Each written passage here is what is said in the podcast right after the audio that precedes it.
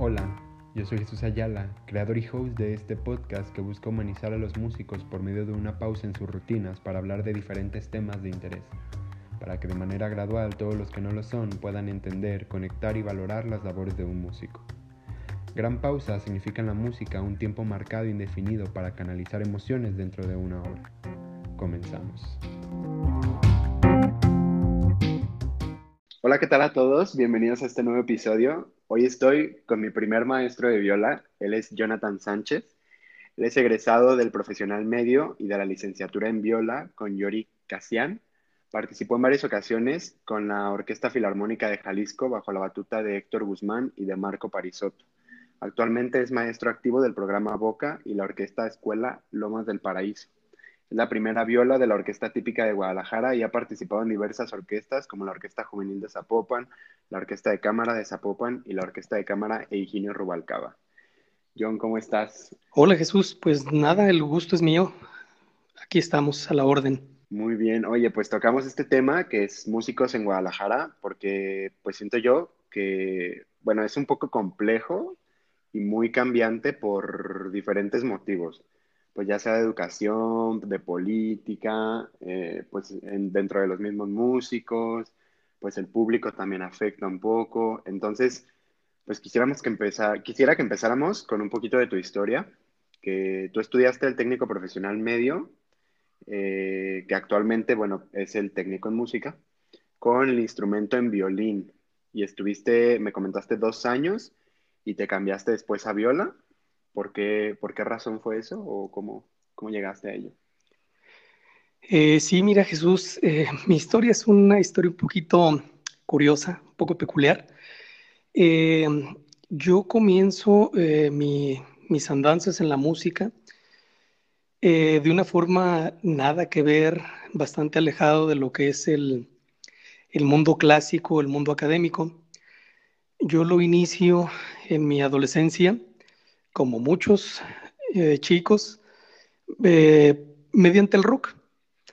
Eh, cuando tenía 12 años, en el verano de la en, un verano, terminando mi segundo año de secundaria, estaba trabajando, tomé un trabajo mm, y lo que se me ocurrió fue prácticamente todo mi sueldo invertirlo en una guitarra eléctrica podría mm, parecer, o más bien sí es, no tiene nada que ver con, con esto. Yo no tenía, no conocía en realidad ni del violín, ni de la viola, ni de la música clásica, puesto que en mi familia no existen músicos, no es una familia de músicos, así es de que no tenía ninguna influencia, ningún acercamiento a esto. Decido estudiar el profesional medio y en violín no tengo ni idea por qué escogí el violín, tal vez me gustaba, lo había escuchado en algún lugar y como yo ya tocaba algo, había leído algunas partituras de guitarra clásica, las descifré a mi manera y las medio toqué. Eh, creí que iba a ser un gran complemento para mi desarrollo como rockero el estudiar el violín para futuros arreglos, futuras grabaciones, qué sé yo. Entonces ingreso a la viola, perdón, al violín. Mi primer maestro fue eh, un gran maestro que dejó huella en la escuela de música con, del que salieron muchos violinistas. Fue el maestro Víctor Scholz, violinista argentino que tenía tranquilamente 20, 30 años radicando en la ciudad, el cual se enamoró de la ciudad, de su música, de su gente, y decidió radicar en Guadalajara.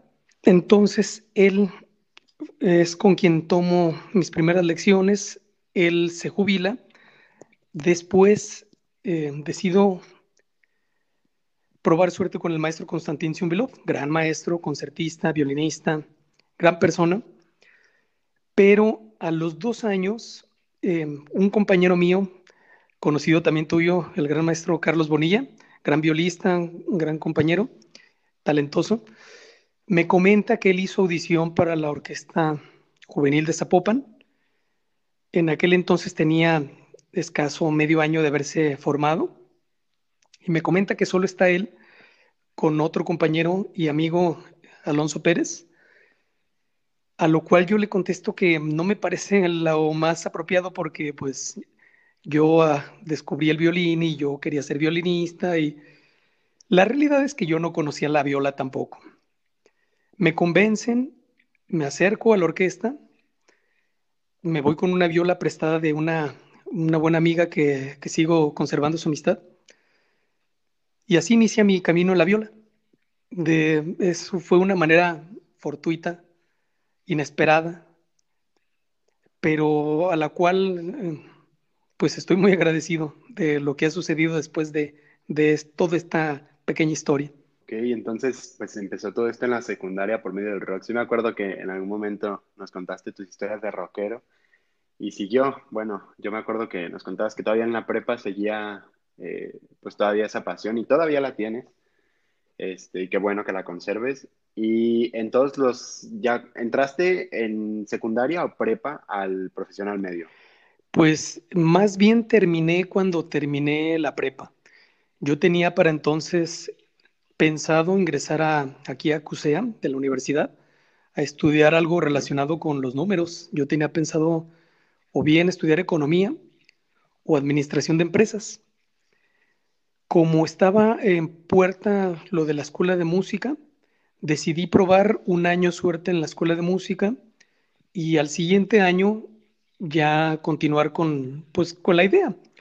Pues como todos sabemos, ¿no?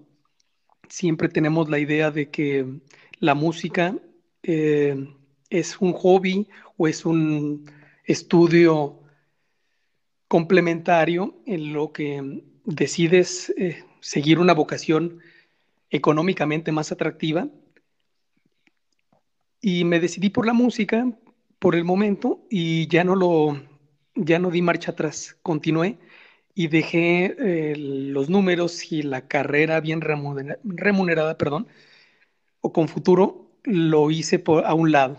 Supongo que, bueno, entonces ingresaste después de la prepa, cuando estudias, cuando empezaste a estudiar música, pues estabas trabajando y estudiando al mismo tiempo, ¿no? En el medio profesional. Sí, mira, eh, en realidad no fue inmediatamente cuando entré a la escuela de música, puesto que mm, no recuerdo exactamente si se me pasaron, es que fue hace tanto tiempo, eso ocurrió hace 20 años o un poquito más, entonces la verdad no, no tengo tan fresco, pero creo, por la edad que yo recuerdo que comencé, que no fue inmediatamente terminando la prepa. Trabajé un tiempo, traté de reunir un poco de dinero y mm, ingresé a la escuela de música y bueno, se dio, se dio que ya no, ya no lo solté. Eh, en realidad, toda mi formación musical estuve trabajando. Incluso, bueno, la, el profesional medio, como todavía era relativamente joven, tenía un trabajo bastante sencillo, tan, bastante modesto, para que me diera la oportunidad de estudiar y de dedicarle tiempo pues a la escuela de música. Y bueno, actualmente muchos eh, de los estudiantes, pues ya sea de técnico o de licenciatura, pues suelen trabajar, no digo que todos, pero sí suelen trabajar mucho en cosas relacionadas a la música. Eh, no, ¿fue, ¿Fue tu caso o no? ¿Trabajabas en una cosa completamente distinta o ya te empezabas a acercar a cuestiones musicales, a empezar a meterte al ámbito laboral musical? Mira, yo creo, si mal no recuerdo, el mundo laboral musical comenzó cuando, como a muchos les pasa, una vez que ingresé al, a la Sinfónica Juvenil de Zapopan, fue cuando, pues bueno, ya estás con rodeado de gente que muchas veces, como tú eres el nuevo, toca más que tú, que están más avanzados ya en, en el campo laboral, te invitan porque pues eres una viola y violas, si ahorita la verdad desconozco, pero supongo, o, estoy más estoy muy seguro que ahorita en la actualidad en escuela de música o en, en otras opciones, tranquilamente hay cuatro, cinco, seis eh, veces más el número de violistas que anteriormente. Antes éramos tres y no había más. Claro, estaban los maestros de la filarmónica, pero Sí, sí, este fue mi primer acercamiento al mundo laboral. Es cuando una vez entrando a la orquesta ya te invitan para una misita, te invitan para tocar en un cuarteto. Así fue, en realidad. Me, contaste que, que, fuiste un tiempo practicante con la OFJ, la Orquesta Filarmónica de Jalisco, cuando tenía, o yo recuerdo, he escuchado varias historias de maestros, que tenía más relación con la UDG y que el director de aquel tiempo, Héctor Guzmán, les dio la oportunidad a varios eh, de poder participar, ¿no? Y entre ellos, pues sé que estaba eh, pues Carlos Bonilla, eh, Manuel Olivares y tú. Bueno, no sé si Manuel, no estoy muy seguro, pero algo había escuchado de que también, de violistas, pues de que yo conozco nada más. Entonces, ¿cómo fue ese acercamiento? Fue hasta licenciatura, ¿no? Porque yo me acuerdo que también escuché eh, pláticas de maestros que tenían, y de alumnos también, que tenían, la relación que tenían era que mm, cuando te ibas a titular de licenciatura, tengo entendido que hacían una especie de concurso para tocar como solista o para tocar con la orquesta de alguna manera. Entonces, pues sí sé que había alguna relación UDG o FJ, pero ¿cómo llegaste tú a ellos? Eh, porque me comentaste que, que aparte de practicante, después te invitaron a tocar y te pagaban, ¿no? Entonces, ¿cómo fue la relación? Sí, mira, eh, para empezar, la relación entre la OFJ y la Universidad de Guadalajara o el Departamento de Música, la Escuela de Música, esa relación existe, existía, tengo entendido yo, pues desde los ochentas, tal vez antes. Era una relación bastante estrecha en, donde cada año se convocaba audiciones para, ya sea fueras tu graduado o no, tuvieras la oportunidad, mediante la audición, de tocar un movimiento de concierto o un concierto completo con la OFJ. Los conciertos se daban ahí mismo en la escuela de música. Era una relación bastante estrecha. A mí me tocó una etapa en la que mm, no había habido mucha oportunidad para ingresar a la Filarmónica tal vez en 10 años y se dio que eh, algunos maestros ya estaban en edad de retiro, de jubilación, se desocuparon las plazas y hasta que dieron el visto bueno para concursarlas, hicieron em, primero audiciones locales luego las convocaron nacionales, pero eh, a mí me tocó en una de esas local audicionar. Carlos Bonilla entró en una oportunidad de esas y cuando yo comencé a ir a la OFJ, ya me solicitaban como músico extra para temporadas cuando se interpretaban obras más grandes, puesto que en esa época la orquesta contaba con ocho o nueve elementos y la dotación instrumental exigía mínimo 10 o 11, 12 violas, entonces es cuando iba Manuel, iba yo, iba otro compañero, Willy Rentería, íbamos a engrosar las filas de, la sección de viola.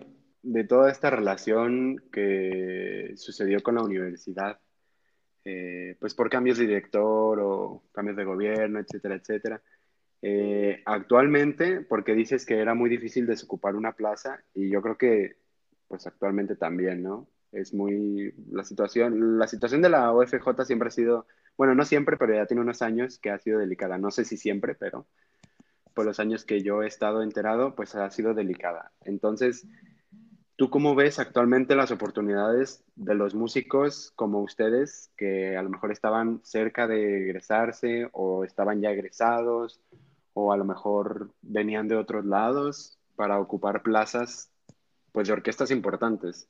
¿Cómo ves tú actualmente las oportunidades para estos músicos que están saliendo? Porque, por ejemplo, acaban de salir los de técnico, acaba de salir eh, Rafa, acaba de salir Naim y acaban de salir un montón de compañeros. Y bueno, algunos van a licenciatura aquí mismo, otros se van a otros lados, pero digo, ya te empiezas a entrar un poco en el mundo laboral eh, pues más serio, pero ¿qué tanto ves oportunidades ahorita para, para nosotros los nuevos en este caso? Bueno, mira, anteriormente Bueno, se suele decir, ya sabes, eh, yo lo escuchaba cuando yo era, era joven, cuando era adolescente, cuando era, estaba en mis veintes. Siempre hay una tendencia a creer que tiempo pasado fue mejor, ya sea por romanticismo, de creer que en su juventud todo era más fácil, más feliz. La verdad es que en la actualidad, no solo la música, sino cualquier ámbito laboral que a ti se te ocurra, tiene una dificultad eh, enorme, puesto que actualmente somos en la ciudad cerca de 5, casi 5 millones de habitantes. En realidad no hay trabajo para todas las, las personas que egresan cada año de la universidad o de las universidades. Es una pelea y es, un, es una lucha que yo creo que siempre va a existir. Hay lugares, hay forma de, de desarrollarte en lo, en lo académico, en lo laboral, pero a mí me gustaría pues, recomendar que mm, crean, que no crean que Guadalajara o el estado es el universo. Tenemos la ciudad vecina de Aguascalientes, la cual cuenta con una orquesta de bastante buen nivel. Está Zacatecas. Em, digamos, hay opciones. Están eh, dando auge a las orquestas, por ejemplo, la Camerata de Torreón, y si no ir a buscar un poquito más lejos, mm, tal vez uno por estar pensando en su tierra natal, en, pues en la comodidad, no suele buscar como que esas opciones que hay fuera y trata de quedar en lo, local yo te debo de reconocer que cuando yo me di cuenta, todas las oportunidades que te brinda la universidad, tanto como para ir a estudiar en el extranjero o intercambios en los conservatorios nacionales, yo ya estaba muy grande, puesto que como yo entré, comencé mis estudios musicales muy, muy, muy grande, prácticamente yo ya estaba desahuciado. Eh, ustedes no tienen esa desventaja generalmente que tiene uno ya como eh, que teníamos nosotros. Antes había las oportunidades, pero no teníamos ya tal vez la capacidad o la edad por haber em-, empezado tan tarde para tomar esas oportunidades como becas, intercambios, etc. Yo les diría eso, que si no encuentran algo cómodo aquí, pues no se desanimen, no es el, fin del mundo, hay muchas oportunidades de desarrollo. Claro, pues siempre hay que estar eh, buscando constantemente y, y, trabajar en... Muchos trabajan en el técnico y hay muchísimos... Bueno, yo siento que hay cada vez más eh, foráneos que vienen de otros estados a estudiar aquí eh, y obviamente pues empiezan con el técnico y pues me toca verlos trabajar y estudiar a la vez para pues para pagar su estancia, para pagar su instrumento, para pagar clases extra, para pagar esto. Entonces, eh, para empezarse a adentrar en esto, hay como dos, dos lados. Uno es el estudia mucho para poder ser competente pues, en el mercado laboral y el otro es introdúcete en el mercado laboral. A lo mejor no hay mucha gente que es extremadamente buena, pero es gente que ya está trabajando, no sé, dando clases en academias. No estoy diciendo que eso esté mal, al contrario, pero, pero ¿a qué le apuestas más tú? Digo, ¿crees que, pues basado en lo que viviste o en lo que has visto, pues, ¿qué recomiendas? ¿Estudiar y trabajar? ¿O totalmente, si puedes hacerlo, dedicarte a estudiar para ser competente y llegar a aplicar a cualquier orquesta, por ejemplo, cercanas? Y que te acepten o empezar a hacer como tu, tu campo en el mundo laboral a pesar de que no seas el excelente músico? Mira, Jesús, yo creo que esa es la pregunta del millón. desgraciadamente, pues tenemos que ver la realidad de nosotros como mexicanos, como tapatíos. No tenemos nosotros la oportunidad que tienen los, eh, los chicos estudiantes de música de Estados Unidos, los chicos europeos, incluso algunos asiáticos que tienen una realidad económica en sus países sumamente distinta, en la que ellos se pueden dar el, lujo de estudiar eh, propiamente hasta sus 25 o 30 años cuando terminan sus estudios de maestría, para entonces tratar de incorporarse en el mercado laboral. Sería lo ideal que ustedes o toda la generación hicieran lo posible por esperarse a terminar sus estudios para comenzar a, introducirse en, el mercado laboral más formal. Porque como tú bien lo decías, un estudiante a lo mucho que puedas aspirar es a tener un trabajo en una academia donde te pueden pagar un sueldo simbólico, bastante simbólico, o en una misa que te puede ir mejor, pero que tal vez em, no sea lo ideal que te lleve a tocar con vicios, no se diga a en orquestas mm, de eh, juveniles en las que solamente te ponen eh, repertorio que está fuera del nivel y te hacen mm, sobreesforzarte, sobre mm, calentar tus, tus articulaciones y que te pueden llevar a una, a una lesión que nadie queremos porque pretendemos estar en activo 20, 30, 40 años, ¿no? Lo que se necesite. Entonces yo diría que es un poco, em, un poco de ambos mundos, no descuidar para nada la escuela, pues, porque en algún momento eso pasa factura. Mira, yo, pues tú me conoces, yo he tratado de recomendarles que no repitan los casos como el de un servidor, que toda mi licenciatura prácticamente tuve cuatro o cinco trabajos fijos. Eso es sumamente desgastante. Si ganas dinero, pagas tus estudios, pero no te enfocas ni a una cosa ni a otra. No te enfocas completamente a tu trabajo y no te enfocas completamente a tus estudios. Entonces, pues sería un poco de, las dos cosas. Claro, pues pregunto esto porque mm, me hacía mucho ruido el... Bueno, yo he, dentro de la medida, siempre he estado preocupado más por, por mis estudios y he tenido la oportunidad de salir a, festivales, a cursos, a, todas estas cosas. Pero me hacía mucho ruido que uno de... Es, no voy a decir su nombre, pero es amigo tuyo y da clases ahí en la escuela de música. Este, no da, bueno, sí da de instrumento, pero se dedica más a teoría y estas cosas. Pero él decía, es que cómo es posible que, que ustedes, algunos de ustedes en técnico, no a lo mejor a este nivel, primero, segundo semestre, a niveles más altos o estando en licenciatura, dan clases en una academia y ganan mucho más que yo gano en, la escuela.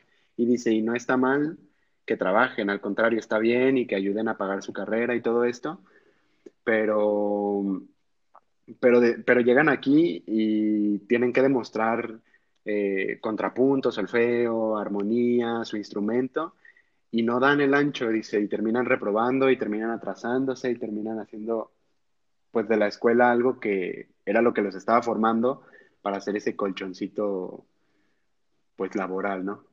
Entonces, pues por eso, por esa razón me, causa me causa ruido y creo que va muy de la mano porque no todos, pero sí algunos, me atrevería a decir que muchos, venimos de escuelas eh, de parte del gobierno, eh, que fue donde pues tú y yo nos conocimos, eh, y hice muchísimos amigos eh, que ahorita están en el técnico, en la licenciatura, que fomentan la educación musical, pues sin ningún fin. O sea, no es para formar músicos, pero pues uno sí sale, uno que otro sí sale motivado para querer estudiar música, dedicarse profesionalmente. Entonces tú estás en dos, dos de estos programas, que son, uno es de parte de la SEP y la otra es de parte de, de cultura, ¿no? directamente desde Ciudad de México, de parte de cultura. Eh, entonces, ¿cómo ves tú este fomento musical? O sea, ¿crees que ha mejorado para hacer un incremento, no de músicos, pero de calidad, tal vez. Eh, o impulsando a que realmente le echen ganas, que, no sé, para el fin con el que se muevan estos proyectos, ¿tú crees que ha funcionado realmente bien o sigue siendo nada más para enseñar a los niños, para entretener? Porque mucha gente los ve así. No estoy diciendo que sean así, pero mucha gente los ve así. Pero ¿cómo crees tú que, que Mira, ha mejorado es simplemente para, creo que para cerrar el tema anterior, les diría que, eh, pues sí, tenemos que entender, como te comentaba al principio, que la realidad económica de nuestro país nos va a obligar siempre a tratar de ayudar al pago y el sostenimiento de nuestra carrera. Así es de que no podemos evitar nadie como instructores, maestros, como lo que sea, como mentores, cerrarles a ustedes la puerta o tratar de desmoralizarlos a que trabajen. No podemos hacer eso. Y recuerden también para no que no se desanimen que nosotros no somos eternos y así como nuestros antecesores se jubilaron y, dejaron el sitio a nosotros, pues nosotros no vamos a estar aquí en nuestros lugares por siempre. Así es de que pues también tengan un poquito de paciencia en cuanto a lo otro. Si han ayudado o no han ayudado, mira, yo creo que sí. Es muy simple por lo que te comentaba al principio. La mayoría de mis compañeros de generación entrábamos bastante grandes. Si yo era grande, había gente que entraba ocho años más que yo. Si yo entré a los 20, 22, había gente que entraba a los 28, 30, 32 a, a estudiar. Eh, ahorita ustedes ya entran al técnico con un cierto nivel. En nuestra época no se exigía un nivel. Eh, como la escuela de música no era para nada solicitada, no había ningún tipo de filtro. Ahorita hay bastantes filtros, lo cual para mí me parece que es, en, cierto, en cierta medida es, es bueno, es positivo. Pero sí, los, todos los programas sociales pueden tener, eh, pueden ser atacados, pueden ser eh, perfectibles, pero yo creo que han logrado su, su fin, su finalidad, que es si salen mejores ciudadanos, eso es la- lo principal, que hayan entendido, que hayan pasado algunos años aprendiendo algo de arte, algo de música, algo de ética, algo de disciplina, y si salieron algunos casos como lo son todos ustedes, pues creo que el- la finalidad está sobrepasada, sus expectativas, porque no solamente salieron gente, pues que ya le interesó algo más, sino que ya eh, hay un semillero de, músicos, ya no es como, no, no va a volver a ser como antes, que van a tratar de ingresar músicos a la UDG de 25 años. Ahora les toca a ustedes también hacer lo propio y que hacer que las generaciones que vienen atrás no empiecen a los 14, 12 años como empezaron muchos de ustedes, sino que empiecen a los 6, a los, a los 5, como a los 4 años, como empiezan en la mayoría de los países de tradición musical. Me parece positivo. Sí, han formado, como dices, la importancia eh, en valores y pues también enseñarnos un arte pues bastante noble y que no solamente nos han enseñado o hemos aprendido de eso, también incluso te dan herramientas, digo, te prestan instrumentos, eh, tienen otros talleres aparte de tu instrumento como clase principal pues tienen clases extra, por así decirlo, o tienen pequeños ensambles. Y bueno, pues todo esto, pues ya sabes que, me tocó vivirlo a mí muchos años.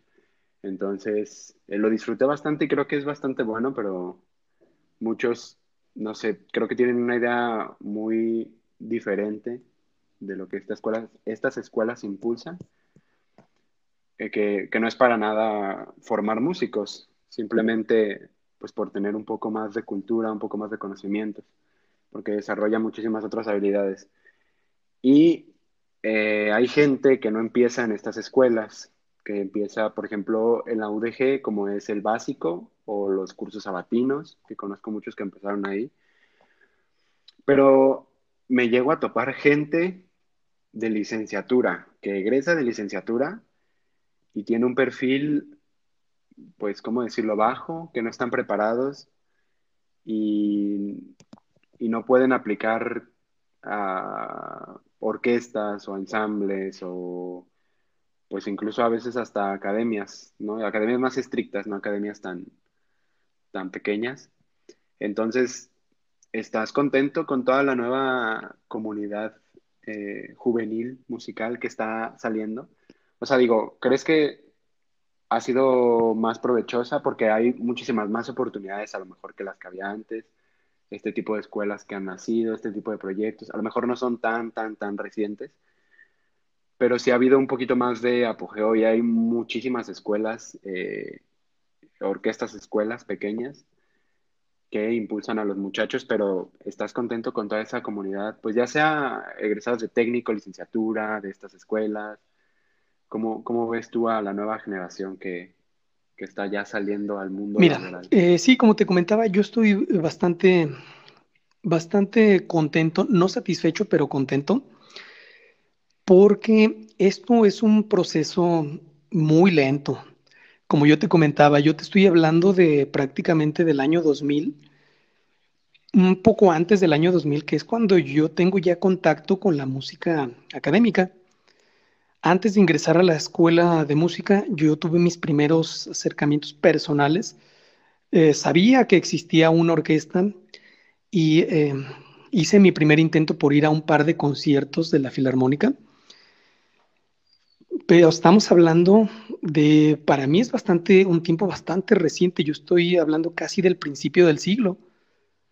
Tal vez ustedes lo pueden ver mm, por, su, por su edad como algo lejano, pero es algo súper reciente. Si estamos hablando que, por ejemplo, el tan famoso modelo venezolano comenzó, a, tengo entendido que a principios de los 70, de los años 70, a mitad, Estamos hablando que incluso ese país hermano como es Venezuela nos lleva 40 años de, ventaja, cuarenta y tantos años de ventaja, ni hablar de lo que es la tradición musical europea, que no son 40 años, son 400 años, 500, o los mismos Estados Unidos que se formaron con descendientes, con inmigrantes de esa larga tradición europea estamos en una gran desventaja y, aún así hemos tenido grandes exponentes universales de la música.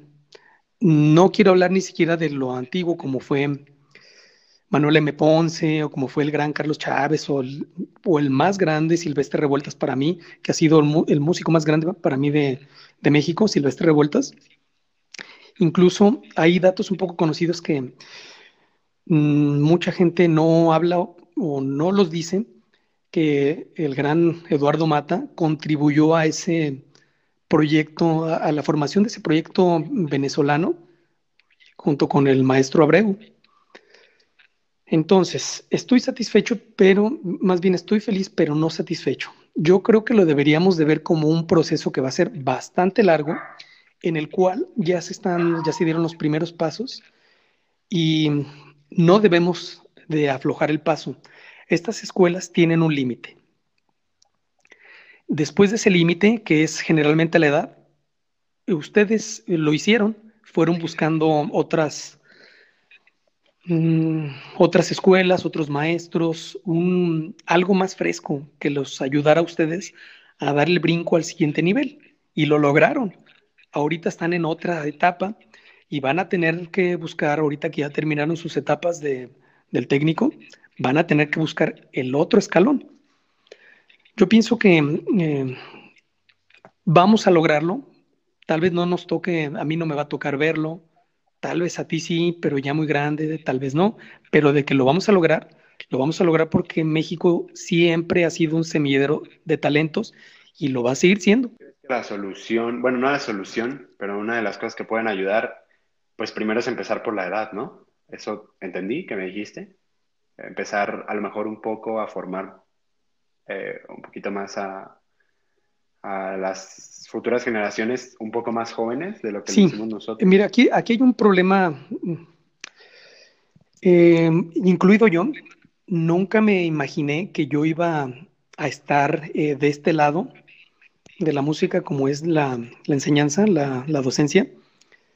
Nadie quiere iniciar a un niño o a un principiante, a nadie le gusta generalmente. Desgraciadamente no tenemos en la universidad una especialización en, en pedagogía del instrumento, pero especializada en la, en la, infancia, en la niñez, como sí lo tienen muchos países. Nosotros hacemos lo que podemos de la forma en la que aprendimos.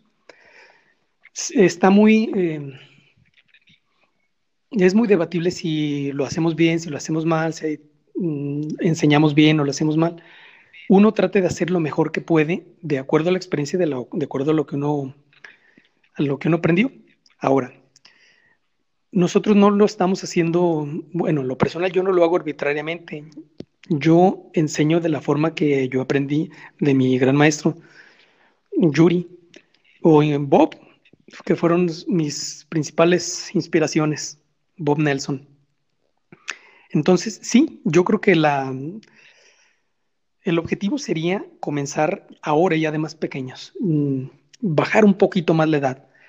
Si podría ponerte un ejemplo mm, paralelo, el, de, el, deporte de alto rendimiento, llámese la gimnasia, el atletismo, el fútbol, cualquier cosa eh, de ese tipo, se inicia en cualquier país de, desarrollado igual, de la misma manera, desde pequeños.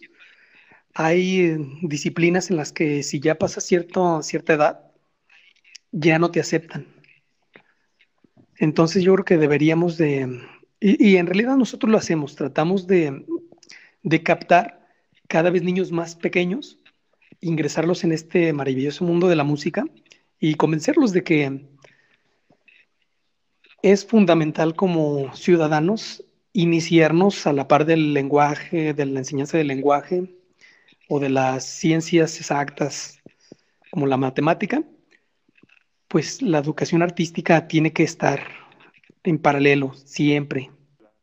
Falta un poquito más ese pues impulso de parte de pues de todos, porque muchas veces, como dices, no, no tenemos la preparación eh, para enseñar un instrumento. Está la carrera de pedagogía, por ejemplo, que, que Rafa quiere estudiar, que es algo que, que ya me había comentado antes de que grabamos el podcast, el episodio, pero, pero es muy padre, pues que definitivamente era algo que yo no esperaba, una respuesta de él que, que no esperaba, que le interese la pedagogía y que realmente pues quiera hacer un cambio en, en todo este impulso. Entonces, yéndonos a, un poquito ahora a la actualidad, eh, que con todo esto que está pasando de la epidemia, con la nueva normalidad, este, y todas estas nuevas generaciones, ¿hasta dónde crees? No sabemos hasta cuándo se van a regularizar las cosas bien, hasta cuándo vamos a poder hacer todo de la manera común en la que hacíamos las cosas. Entonces, ¿hacia dónde crees que va el mercado laboral respecto a la pandemia? Porque, por ejemplo, me puse a pensar en la típica, eh, en la OFJ pues ya sabemos lo que está pasando por las redes sociales y esto, pero en la típica digo, estaban en un kiosco amontonados pues bastantes músicos, no tengo la cantidad exacta, y aparte de la gente sentada alrededor, eh, a veces hasta tres, cuatro, bueno, hasta más de cuatro personas en una sola banca, gente bailando, conviviendo, eh, y eso era, eso es la orquesta típica de Guadalajara. Entonces, ¿qué va a pasar con la orquesta típica? ¿Qué va a pasar con el mercado laboral, con los conciertos? Porque todo esto, pues a, a nosotros eh, nos afecta mucho porque pues es nuestro público y también es la manera en la que trabajamos. Entonces, ¿cómo crees que va, Bien, va a pasar? yo creo que situación? tenemos que prepararnos para el peor de los escenarios. Yo ya he escuchado algunas eh, voces, algunas eh, declaraciones de gente importante que plantean que tal vez nunca regresemos o que nunca vamos a regresar a la realidad como la conocíamos anteriormente, que todo se debe de replantear. Entonces, no solamente la música, todo se va a tener que replantear, pero específicamente en el caso de nosotros, mira, la orquesta típica tiene algunas ventajas como yo la veo, que es que nosotros eh, generalmente ejecutamos nuestra labor al aire libre. No estamos generalmente en lugares eh, cerrados, no tenemos la limitación de, las butacas en las que los, eh, el auditorio está casi codo a codo. Sí se va a tener que replantear la forma en la que se entiende la música, pero más que la pandemia, yo diría que el reto va más allá. El reto va a hacer un, un frente o hacer, hacer conciencia de cómo nos vamos a enfrentar a la música popular actual, la música moderna. ¿Qué es esto? Pues el poder económico y que tiene eh, la música popular eh, de, de, gran formato, de, mundial de, gran, de grandes ventas, la música pop estadounidense, eh, el reggaetón, todas esas vertientes que mueven millones de dólares. La música clásica y la música en general culta, como lo puede ser la clásica, el jazz, algunas otras cosas, se están enfrentando a eso, a convencer a, las, a la población de la diferencia de haberte preparado como cualquier abogado, como cualquier médico, como cualquier ingeniero, para ejecutar tu arte y no solo limitarte a escuchar a un tipo que o, una chica que mediante la tecnología los montan en un escenario, los visten y les fabrican toda su música, que claro, toda esa música está detrás, hay grandes músicos, grande, gente muy profesional y muy capaz, pero que es lo que en realidad para mí es lo que es el reto de la música clásica hacia el futuro. La pandemia ya la veremos cómo la, mm, cómo la superamos, puesto que como todos sabemos ahora, esta pandemia llegó para quedarse y no va a ser la última. Tal vez venga una con, una, eh, con características diferentes, con más fuerza, pero por lo pronto a mí me parece que tendríamos que convencer a las nuevas generaciones de que hay música que no tiene ningún contenido intelectual ni cultural, ni siquiera mm, espiritual, si nos queremos ir más, más allá. Eh, me tocó platicar hace poquito con, con Yoshio, este muchacho chelista, y pues hablábamos un poco de la innovación, ¿no? Como un poco de cómo las cosas tienen que moverse y tienen que cambiar. No, no estamos diciendo que queremos cambiar toda una orquesta o todo lo que ha sucedido por años, muchísimos, muchísimos años. Este, pero, pues sí, adaptarse a los tiempos. Y yo creo que es un buen momento con todo lo que está sucediendo para empezar a hacerlo. Entonces, ¿tú crees que económicamente sea más viable emprender un nuevo proyecto? Pues llámese creativo o combinando. Por ejemplo, este muchacho combinaba, eh, hacía como covers, eh, pero los juntaba, o sea, tenían una línea, decía que primero tocaban, eh, no sé, jazz, y luego tocaban música de videojuegos, y luego de películas, y luego se iban algo de barroco, y luego volvían a, cumbia, y luego se iban a no sé qué, y todo unido, como si fuera una sola canción. Eh, que es algo que, bueno, ya se ha escuchado, pero digo, él se atrevió a hacerlo un poquito más, a lo mejor no lo sé. Pero, eh, ¿crees que sea más viable emprender este tipo de proyectos con algo creativo detrás? O que sea lo mismo, bueno, no lo mismo de siempre, pero seguir buscando una plaza fija, pues llámese una orquesta, ser maestro, director de alguna academia o, o la rama de la música en la que te hayas especializado ¿Crees que eso deba, seguir igual o hay que... Mira, definitivamente creo que es una época de emprender. Em, desgraciadamente, este proceso de, acotamiento de los derechos laborales no, eh, no comenzó ahorita, no comenzó el año pasado. Tiene décadas para llegar al punto de, que en el que estamos ahorita, en la que la mayoría de la población está indefensa. Ya vimos que nuestros sistemas de salud son no solamente el de México, hemos visto que el de las superpotencias es insuficiente. Se tiene que dar marcha atrás y se tiene que poner sobre la mesa toda esa situación laboral. Pero nosotros como músicos definitivamente tenemos que ver de qué forma, de qué forma logramos un impacto. Si las orquestas eh, van a estar cerrado el paso no te creas que nada más en la Filarmónica de Jalisco. Yo lo he escuchado con algunos amigos extranjeros que prácticamente las orquestas europeas están cerradas para el, grueso de la gente. No todo es tan libre como a veces se piensa en el, en el primer mundo. Se tiene que tener buenas palancas, bueno, no solamente es tocar, se tiene que ser, haber sido alumno de algún maestro, se tiene que tener la invitación de algún gran maestro, para que te permitan hacer audición en una orquesta eh, grande o de primer mundo.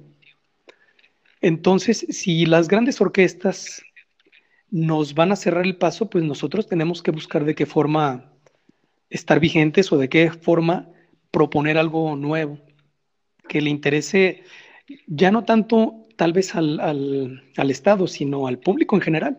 Eh, definitivamente, como yo lo dije al, al inicio, eh, pues hay muchas cosas que, que, cambian y dentro de esas cosas no solamente pues están músicos, política, escuela, pues también el público. Entonces, pues la aceptación del público es lo que hace que nosotros eh, tengamos que entregar pues un producto o, o, una pieza, una canción, una pintura, fotos, lo que sea, cualquier arte que te dediques o cualquier profesión que te dediques. Entonces, pues siempre importa la gente que te escucha o que te ve. Y por último, John, ¿qué consejos nos puedes dar a todos nosotros, estudiantes, egresados, o que apenas van a empezar a, estudiar, o que están empezando con el técnico, o con la licenciatura? ¿Qué consejo nos puedes dar? Creo que lo más apropiado sería eh, decirles, como siempre, que eh, no solo la, música está atravesando eh, los músicos y la música no solamente nosotros estamos atravesando por dificultades en general todas las profesiones se están encontrando que no hay un campo laboral suficiente para todos. Yo siempre he dicho que hay muy eh, pocas profesiones en donde si no estás en una orquesta, por ejemplo, en el caso de nosotros, eres un poquito menospreciado. Mm, los médicos tienen algo parecido. El médico que no, se, no está en alguna institución pública o que no está, llámese INS, llámese ISTE, o que no está en un gran hospital privado, son menospreciados. En las demás carreras, si ven que su profesión no les está dando lo que necesitan, generalmente ellos no tienen problema en buscar mm, su ingreso en otro rubro. Yo pienso que podría ser por ahí.